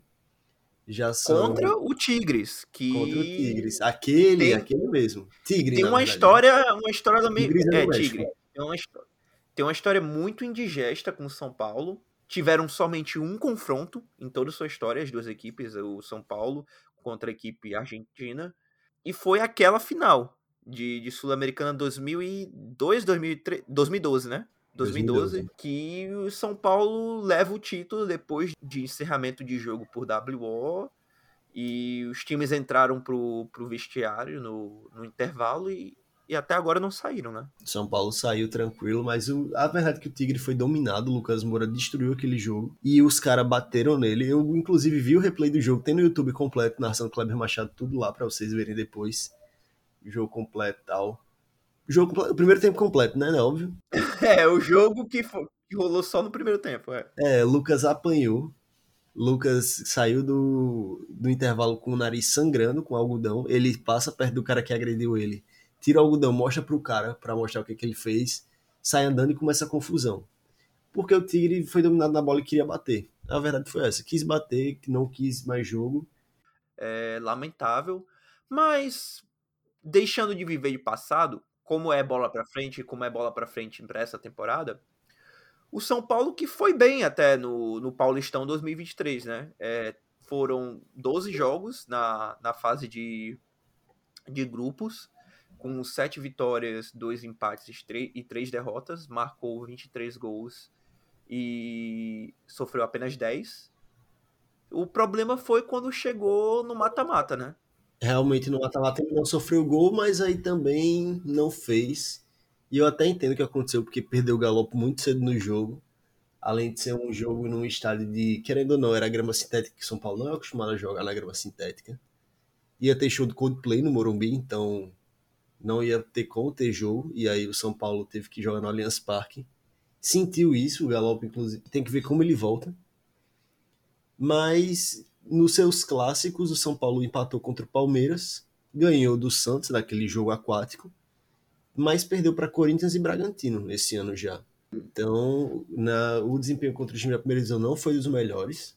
Tiveram piores? Tiveram. Ou oh, tiveram. Dos times da primeira divisão? Ah. Tiveram. Teve um, a gente acabou de falar. A gente acabou de falar. É, é acabamos de falar. Né? Mas é o segundo pior time nesse quesito nos jogos contra os times da Série A. E agora pega uma temporada com uma Sul-Americana que, na minha cabeça, pelo menos, tinha obrigação de ficar em primeiro no grupo. No grupo. Obrigação no grupo. de ganhar eu já não acho que não tem. Não, não tem mas obrigação no grupo tem obrigação de passar em primeiro. No grupo, e uhum. Também uma defesa tá que boa, né? O que vai já pulando uma etapa, mas para os destaques do São Paulo nessa temporada, talvez a defesa, que já sofreu 10 gols esse ano, seja um bom destaque, né? Com certeza. É um trabalho, mais uma vez, um trabalho defensivo bom do, de uma equipe do Rogério Senna, né? Uhum. Mas só para só pra fechar aqui o capítulo paulistão, não é nenhuma hipérbole dizer que aquela, aquela quarta de final contra o Água Santa pode já ter mudado o rumo da temporada do São Paulo, né? Há muita conversa, né, de torcedor com medo do São Paulo rebaixar, pelo tanto de lesão que está acontecendo, pelo como o time jogou contra o Água Santa depois perdeu o Galope, então... Não, eu falo, eu falo mais no sentido de... Ah, perdeu foi eliminado de um campeonato que estava jogando muito bem, que vinha bem, vinha apresentando futebol, vinha apresentando dentro do, dos cinco do de São Paulo, vinha apresentando um dos melhores futebols, foi eliminado prematuramente e ainda perdeu seu principal jogador no ano de 2023, que tem sido o Galopo, né? Então foi um, o torcedor tricolor saiu com o olho roxo dessa, dessa partida com, com Água Santa, né? E, e, e, sem falar que foi uma eliminação dramática, né? Nos pênaltis, ainda mais. Mais uma eliminação que, que o São Paulo foi no, no quase. Então eu, eu falo mais por esse sentido. Não tô falando que é papo para o São Paulo ser rebaixado, mas. Mas há conversa dentro da própria torcida. Eu, eu, não, não, eu não, eu não acho que o São Paulo. Já vou antecipar aqui, eu não acho que o São Paulo briga pelo rebaixamento. Também acho que mas... não, mas a torcida entende que eu vi protestos de torcida organizada de tipo querer se manter na Série A. Chegar lá para cobrar os caras para se manter na Série A, só isso. Não querer não, mais nada. Isso aí, isso aí é loucura. Isso aí quem tem que estar tá fazendo esse protesto é o Santos, pô. Enfim, mas vamos lá, dando sequência. Então eu falei de um dos destaques da defesa, mas o destaque que eu vou dar antes de perguntar os seus destaques vai ser F. F. Vai ser ele, o Galopo F. Galopo que tem participação em 43,5% dos gols do time no ano. No ano. No ano já são, foram 11 partidas jogadas, né? 7 como titular. E foram 8 gols. E, e duas assistências. Teve uma chance, uma grande chance perdida, teve, mas ainda assim é um dos artilheiros do, do Paulista, o artilheiro do São Paulo. 10 participações em gol dos 20, quantos que eu esqueci? 22, né? 21. 21. 10 dos 21, uma marca excepcional. Participações diretas, né? Eu digo. É, Uhum, foi sim. cara que mudou o São Paulo esse ano. Mentira, mentira, foram 23, perdão. Só 23, corrigindo. né? 23 gols. 23. Mas ainda assim, basicamente metade dos gols do São Paulo vieram do diretamente do Galopo, que ainda tem um passe-chave por jogo, né? De média nesse Paulistão. É cruel, é, chega a ser cruel. É, é o roteiro de São Paulo do, de ano após ano é, tá perdendo os seus, seus principais jogadores em, em momentos cruciais da temporada. Ah, mas é só o estadual, é o Paulistão. Mas, pô, perdeu o Galopo pelo resto da temporada todinha já. Da atual conjuntura do, do São Paulo. E ele, e ele e era o momento que o Galopo finalmente mostrou aquilo que o investimento do São Paulo nele esperava que ele mostrasse. Ele estava realmente mostrando um ótimo futebol. Chegou no São Paulo temporada passada. Chegou por uma quantia cara, foi o quê? 32 milhões de euros? De, de euros. 32 milhões de reais, Guilherme? 32 milhões de reais, antes fosse de euros. É, não, se fosse de euros. Antes a pô, gente- o time ia estar tinha- nadando em, em- em grana. É, mas 32 milhões de reais é uma quantia extremamente alta. Não tinha entregado futebol na temporada passada que justificasse essa quantia. Estava entregando nesse começo de 2023. E no momento que estava mostrando o seu melhor futebol, seu melhor futebol na carreira, por sinal, o Galopo já tinha números é, absolutos para demonstrar 2023 como sua melhor temporada, estatisticamente falando, tanto em termos de gols quanto em participações de, de gols absolutas. E, e perde o seu melhor jogador no momento mais decisivo nesse começo de 2023. Muito cruel mesmo. É duro. É um dos destaques que é duro de falar. Porque é triste. Outro destaque que eu tenho do São Paulo é o Wellington Rato, né? O Wellington Rato, que é vulgo o último dos saudáveis nessa equipe do, do São Paulo. E que tá pux... já chegou muito bem encaixado com essa equipe e já tá produzindo bem no, no esquema do, de 4-2-3-1 do Rogério Senna. Ele já é líder em assistência em passe-chave por jogo no time e também em grandes chances criadas. É um cara que vem ajudando muito na criação. Inclusive, no mapa de calor dele, a gente pode ver que ele joga um pouco mais. Quando São Paulo tem a bola, óbvio. Ele fica um pouco mais recuado que o lateral direito Natan, que sobe mais. Isso é algo que a gente vai falar mais pra frente, mas ele é muito bom nessa criação de jogo. E tem o talento, né? Ele que tem o talento ali naquele lado direito que ajuda o time. Muito bom jogador, Wellington Rato. Já que a gente tá falando de Wellington Rato, eu vou falar do outro Wellington do São Paulo, lá do outro lado, lateral esquerdo. Muito bom lateral, Wellington, que veio pro lugar do Reinaldo, que era quase que um ídolo no São Paulo. Não vou chamar de ídolo, mas ele era bem identificado com o torcedor. O Wellington veio e agora é sólido da defesa, junto com o Rato, é líder em passe-chave por jogo. Porém, ele também se machucou na temporada e vai ficar um tempo, bom tempo fora.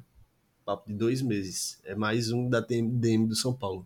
É, não, nessa. Só recapitulando que nessa temporada o São Paulo já teve o Galopo se machucando, o Caleri se machucando, o Wellington se machucando. Ah, outro destaque que eu tenho é o zagueiro Alan Franco, né? Que veio do, do Atlanta United, se encaixou muito bem né, nessa proposta do, do Rogério Senna. É um, é um zagueiro que principalmente tem a característica de, de arranque para quebrar linhas pe pela condução da bola e depois achar o passe, clareando a jogada. E tem jogado muito bem. Nessa, esse tem sido um dos, dos bons pontos positivos do São Paulo que, por alto por alto, tem feito contratações bem interessantes para 2023. O problema é só manter todo mundo saudável, né?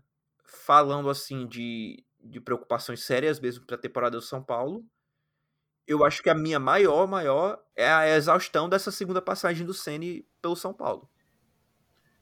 Que, embora ele tenha feito trabalho, bons trabalhos é, nesses últimos anos com, com o Tricolor Paulista, já se tem tanto dentro do elenco, com, que você vê com, com o caso do, do Pedrinho, a questão de, de outros jogadores que não estão bem contentes com a administração do Rogério Ceni de grupo, quanto com a torcida que vê o time batendo sempre num teto e quer de qualquer jeito uma mudança. Eu, eu me preocupa bastante se o Ceni continuar a ter um São Paulo de meio de tabela nesse ano, o que é o esperado para essa equipe do São Paulo.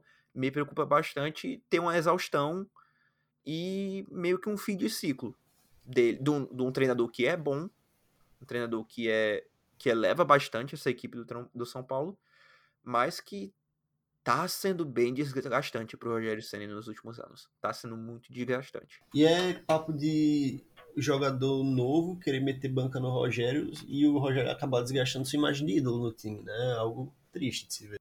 A minha última preocupação pro São Paulo é a questão do goleiro. A questão do goleiro que vem sendo uma questão do, do próprio Rogério Ceni há certo tempo já. Não consegue, não consegue se firmar um goleiro titular que, que produz e que, e que toma conta da, da posição. Recentemente foi o Jandrei, agora tá com, com o Rafael de titular no gol. E o Rafael que é um goleiro bem bem, bem fraquinho, comum. né? É, pra comum, ser, é comum, pra, pra, ser, pra ser normal, pra ser. para não desgastar o profissional, né? É um goleiro limitado. É aquele goleiro que se você for na base, você acha dois parecidos com ele, talvez um pouco piores, porque são menos experientes. Mas é um cara que nunca teve muitos minutos de titular em time nenhum. Então é algo a se ver, porque desde 2015 o São Paulo não conseguiu um goleiro que passasse segurança desde o Rogério Senna. Não sei se é a pressão de substituir o time do Rogério, não tenho ideia. Chega até a ser irônico, né? O time que é treinado pelo Rogério Senna, o maior goleiro da história do Brasil, não tem um goleiro decente, né? Pois é. é e o Rafael, só para completar a informação, ele foi reserva a vida inteira dele. Não teve nenhuma temporada dele que ele chegou a ter 20 jogos no ano. Teve uma temporada em 2016 no Cruzeiro ainda, onde ele realmente chegou a fazer seus 20, seu, desculpa, nunca chegou em 30 jogos. Ele já chegou nos 20, sim. Chegou porque jogou estadual, muito estadual. Porque o Fábio estava machucado, chegou nos seus 25, mas nunca foi o cara titular de um time. Foi para o Galo, maior rival, também não foi titular. Inclusive em 2021 amargando só 5 jogos, em 2022 apenas 8. Então, algo a se ver. Só nesse ano do São Paulo, com esses 12 jogos dele, ele já tem uma das cinco melhores marcas dele na carreira por ano de jogos. Então não sei se é um cara para ser o goleiro principal de um time como São Paulo. E esse número de ser vazado só 10 vezes no. Só, entre aspas, né? 10 vezes no Paulistão é muito devido à a, a, dupla de zaga que, que, que fica à frente dele, né? O Alan Franco e o Beraldo. Uhum. Que, vem que fizeram um Paulistão muito, muito seguro. Mas agora indo mesmo para o estilo de jogo do São Paulo, o São Paulo que joga num 4-2-3-1 nessa temporada de 2023 com um Luan ou o Jegson Mendes, o equatoriano, é, jogando de primeiro volante, acompanhado do Rodrigo Nestor, que faz essa posição de segundo volante, que, que tem a liberdade de subir mais pro, pro ataque. E na linha de três era Galopo, Wellington Rato e Luciano. O, eu não, não chamaria o Galopo nem de, de ponta, mas o Galopo que já já jogou tanto pelo, pelo lado esquerdo, mas se encontrou mesmo no meio dessa desse trio mais avançado com o Wellington Rato pela, pela direita e o Luciano indo às vezes pela esquerda, às vezes pelo meio. E com o Caleri de, de ponta de lança, né? E é um time que gosta de sair curto jogando, né? É um time que evita ao máximo dar chutão. Mesmo com a pressão lá em cima, pressão alta, mordendo sempre. É um time que vai evitar sair com chutão. É o estilo do Rogério, querer sair com passe curto. E ter o Alan Sim. Franco também ajuda muito, já que ele tem um passe bem qualificado. E, e tem muito isso da, condu da condução para quebra de linha, né? O Alan Franco, ele conduz muito bem para sair da pressão. O que clareia bastante o jogo e, e possibilita um passe mais fácil para os volantes ou, ou para o meio avançado.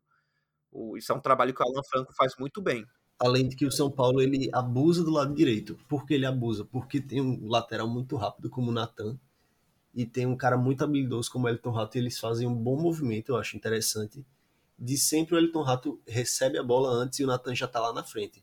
Nathan sempre vai estar tá mais aberto e mais à frente do Rato, e o Rato vai estar tá sempre vindo receber essa bola e conduzindo para o meio, às vezes lançando bola para o próprio Natan na ultrapassagem. E o Elton Rato é o líder de assistência, né? líder de passe-chave, então o cara tem habilidade com a bola, ele ajuda muito na criação, inclusive no mapa de calor dele, como eu já falei antes, ele é um pouco, você vê uns pontos vermelhos um pouco mais atrás do Natan, por exemplo, do que o do Natan que é lateral direito. E no lado esquerdo a gente tem onde o Galopo joga, né? Onde o Galopo ele normalmente faz o facão por, pela bola no lado direito, ele consegue infiltrar muito bem. O Wellington fica não sobe tanto quanto o Natan, mas é um cara que está bem presente no ataque ali um pouco atrás. E ainda tem o Luciano, né, que ele faz um papel ali bem livre, na verdade. Ele tem uma liberdade boa para distribuir o jogo para o São Paulo. Eu acho bem interessante o jeito de São Paulo jogar. Não, o São Paulo saudável. É, o problema é que a gente só conseguiu ver isso umas duas ou três vezes no, no Paulistão. Com, com todos os jogadores mesmo. Mas o São Paulo saudável, pô, era um time muito interessante de se ver. Porque o Luciano é um jogador com muita liberdade e versatilidade para jogar em diferentes posições nesse trio. O Galopo também é outro jogador que flutuava bastante. E o próprio Wellington Rato, mesmo sendo o jogador que ficava mais preso ali na, na direita, ele flutuava muito para o meio, para, como você falou, abrir o lugar para o Natan, mas também para clarear jogadas, atrair marcação e enfiar uma bola longa para um Galopo que fazia o facão, ou para o Caleri fazendo facão nas costas da defesa. Era um, um quarteto de ataque muito dinâmico. Uma pena que a gente não vai conseguir ver mais esses quatro jogadores em campo, pelo menos não nesse, nesse primeiro semestre de 2023. Não vamos ver o São Paulo completo e não vejo o São Paulo se movimentando tanto nesse mercado de transferência nesses últimos Até dias. porque tem fundos limitados, né? O São Paulo que tá uhum. controlando sua dívida e tá fazendo um trabalho bom, por sinal, em, em controlar a dívida e, e, pagando a dívida que gira em torno de 300 milhões de reais, se eu não me engano. Isso aí eu não tenho, eu não tenho informação aqui na minha frente, mas é perto desses valores, mas que vai controlando sua dívida. É, mas com o elenco todo machucado, ainda assim era importante fazer algumas contratações. Então, sem contar o Galopo que morreu, né? Até, sei lá, setembro. Acho que até setembro. Me diga um jogador de São Paulo pra gente ficar de olho. Ah, pra mim é o Wellington Rato para mim, o ataque do São Paulo começa e termina nos pés do. Não, não termina, né? Porque ele não é um jogador muito finalizador. Mas todas as ações ofensivas do São Paulo passam muito pelo Wellington Rato. Um jogador que teve três assistências já no, no Paulistão, como a gente já falou, cinco grandes chances criadas, 2.7 passes chaves por jogo e foi melhor equipe do Paulistão. Ah, e foi melhor jogador do Paulistão é, 2023 em todos esses três quesitos. Que eu, juntando esses três quesitos, foi o jogador bem melhor qualificado é, na somatória de assistências, grandes chances criadas e passes chaves por jogo. É um cara que vem jogando muito, de fato. O Wellington Rato já jogou bem ano passado no Atlético Goianiense, muito bem veio esse ano pro São Paulo, não sentiu peso de camisa nem nada, continua jogando bem. E é um cara muito bom para ficar de olho, mas o que eu quero ficar de olho nesse São Paulo é o goleiro deles. Eu vou ficar de olho, mas de uma forma negativa, porque eu quero ver se o Rafael vai conseguir emplacar boas defesas, emplacar segurança naquele gol. Quero ficar de é olho. É a chance que ele tem, né, pra, pra se tornar um titular mesmo na carreira. Uhum. E ele já é um goleiro bem experiente, então temos que ver, mas eu vou ficar de olho no Rafael.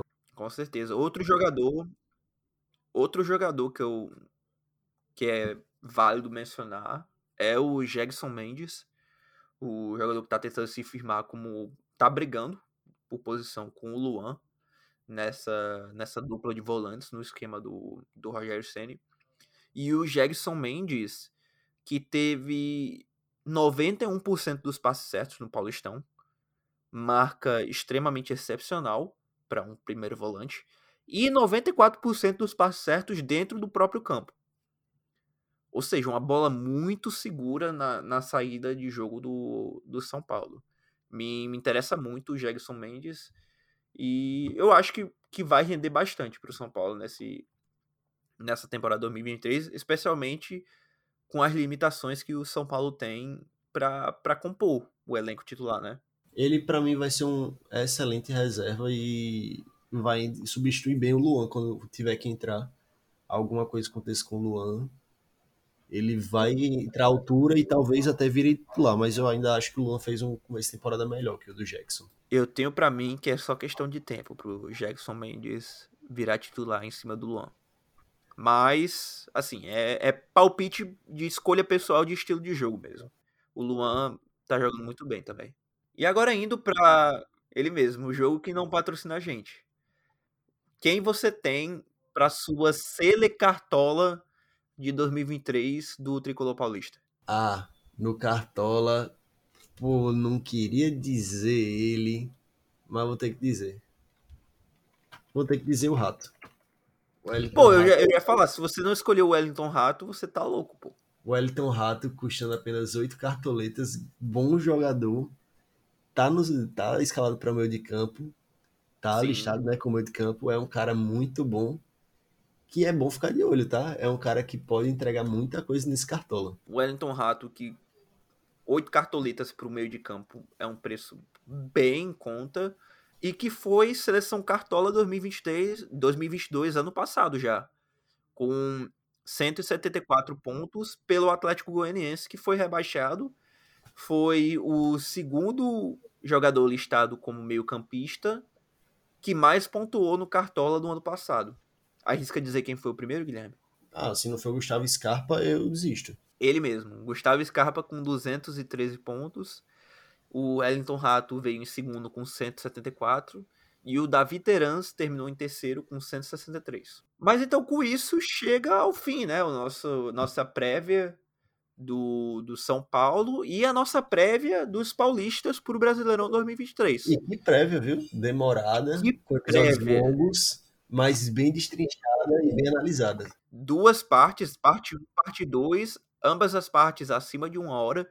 Tem muito conteúdo para a galera de São Paulo, do São Paulo do São Paulo, para a galera de São Paulo mastigar e, e, escutar nessa nesse período aí entrando no Brasileirão. E com isso chega ao fim mais um episódio do Pitada de Clubismo. Se você gostou, não se esqueça sempre de, de se inscrever no nosso canal para estar sempre recebendo nossos episódios no seu feed. Estamos em basicamente todas as plataformas de podcast no Brasil, é Apple Podcast, Spotify, Deezer, Google Podcasts, você, você fala, a gente está lá. Então, mais uma vez, muito obrigado pela, pela sua audiência e um abraço. Valeu!